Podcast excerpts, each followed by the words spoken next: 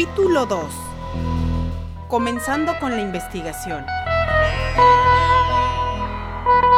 Federico se sentía renovado. Se había dado un baño, había dejado sus cosas en la habitación y estaba comiendo un buen desayuno preparado por doña Genoveva.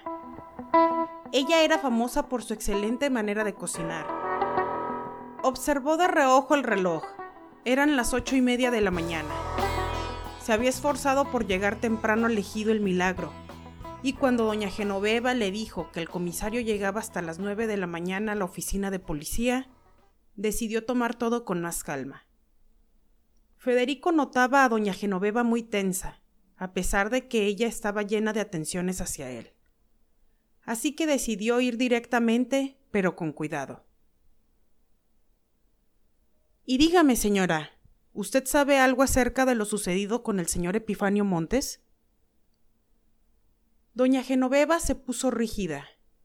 Cuando Federico había entrado a su habitación dispuesto a tomar un baño, ella inmediatamente había ido a la cocina a prepararle algo de desayunar. Y durante ese tiempo había planeado lo que le diría al investigador si éste le preguntaba algo acerca de don Epifanio. Respiró hondo para calmarse y luego respondió. La mera verdad, sé lo mismo que todos aquí, que don Epifanio apareció muerto en el maizal. Al decir eso, volvió a persinarse. Entiendo, respondió Federico, observando sus reacciones. Al verla tan nerviosa, decidió utilizar la estrategia que siempre le funcionaba con la gente asustada, así que le dijo el señor Teófilo Montes me llamó ayer informándome lo que había pasado. Yo solo estoy aquí para investigar y tratar de averiguar lo que sucedió. Mi trabajo es descifrar acertijos. Jamás juzgo a la gente ni tampoco la culpo. Si de pronto recuerda algo, lo que sea, no dude en contármelo. A veces los detalles pequeños son los que resuelven los casos.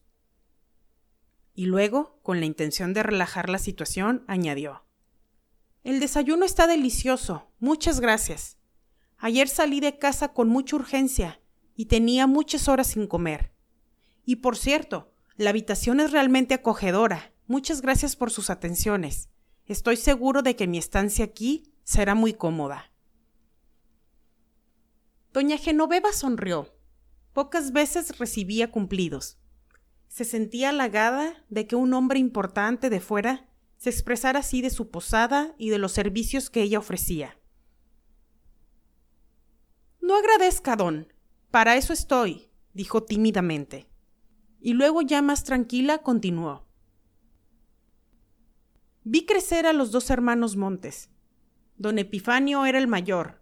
Ese nació, vivió y murió aquí fue el único que decidió quedarse en el ejido.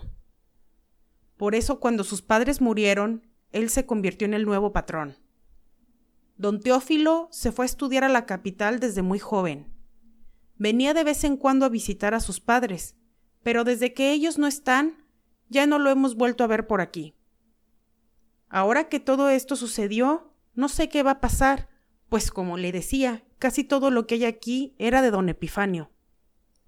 Ayer en la mañana que Eusebio encontró el cuerpo, el comisario y la policía se pusieron a cuestionarnos a todos, pero no llegaron a nada.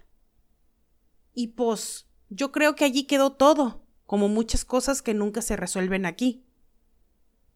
Al decir la última frase, doña Genoveva sintió que habló de más. Federico, al observarla, decidió no presionar más en ese momento.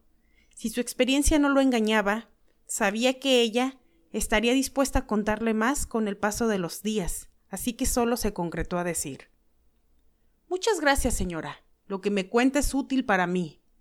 Y gracias de nuevo por todo. Iré a la oficina de policía para saber qué se ha investigado del caso. Y diciendo esto, se levantó de la mesa y se dirigió a su auto. Doña Genoveva respiró aliviada de que Federico no le hiciera más preguntas, y lo acompañó a la puerta diciéndole su estancia aquí le incluye las comidas. Si más tarde quiere venir a comer, para las dos de la tarde ya tengo todo listo. Muchas gracias, respondió Federico. Tal vez regrese a esa hora. Luego se subió a su auto para dirigirse a la oficina de policía. Doña Genoveva entró a la posada y se aseguró de verlo partir desde su mecedora favorita, por un pequeño hueco en la cortina. Al llegar a la oficina de policía, Federico notó hostilidad en el ambiente. Apenas lo vieron entrar y de inmediato lo cuestionaron por estar allí. Cuando pidió hablar con el comisario, este de mala gana lo hizo pasar a su oficina diciéndole Soy el comisario Vargas. ¿Usted quién es? Si viene a investigar lo de don Epifanio, pierde su tiempo. En este ejido nadie ve ni escucha nada. Y luego vienen y nos culpan de todo, que según no sabemos hacer nuestro trabajo. Con esta gente no se puede. Federico pudo percibir la frustración del comisario, así que dijo con amabilidad Buenos días, comisario Vargas. Mi nombre es Federico Jiménez. Soy investigador privado. Me contrató el señor Teófilo Montes. No vengo a importunarlo, solo estoy tratando de averiguar qué sucedió. Ya me lo esperaba, respondió el comisario Vargas con un tono de fastidio. Desde que don Teófilo se fue a la capital, se ha vuelto muy estirado. Ayer me llamó exigiendo respuestas de algo que acababa de pasar, y como era de esperarse, nos insultó a mí y a los muchachos de incompetentes, y amenazó con enviar a alguien que sí fuera capaz de hacer el trabajo. O sea, usted. A ver si tiene más suerte que yo. La gente aquí es muy cerrada. Es muy difícil hacer cumplir la ley en un lugar donde hay tantos secretos y donde antes de pensar en acudir a la policía, la gente actúa por su propia cuenta. Federico ya había hablado con personas enojadas y frustradas como el comisario Vargas, y por supuesto sabía cómo tratarlas. Quería que el hombre le dijera lo que sabía de manera voluntaria, así que observó rápidamente la oficina para encontrar algún detalle con el que pudiera empezar. Al ver un cenicero en el escritorio, abrió su maletín y sacó un paquete de cigarrillos finos. Le ofreció uno al comisario, y éste aceptó gustoso. Cuando lo vio dar la primera fumada, lo notó más tranquilo, y fue en ese momento cuando se atrevió a decirle Dígame, comisario, según su experiencia, ¿qué cree que sucedió con el señor Epifanio Montes?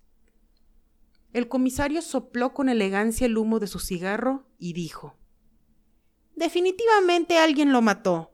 Estoy seguro de que hay varias personas involucradas y por eso nadie quiere hablar.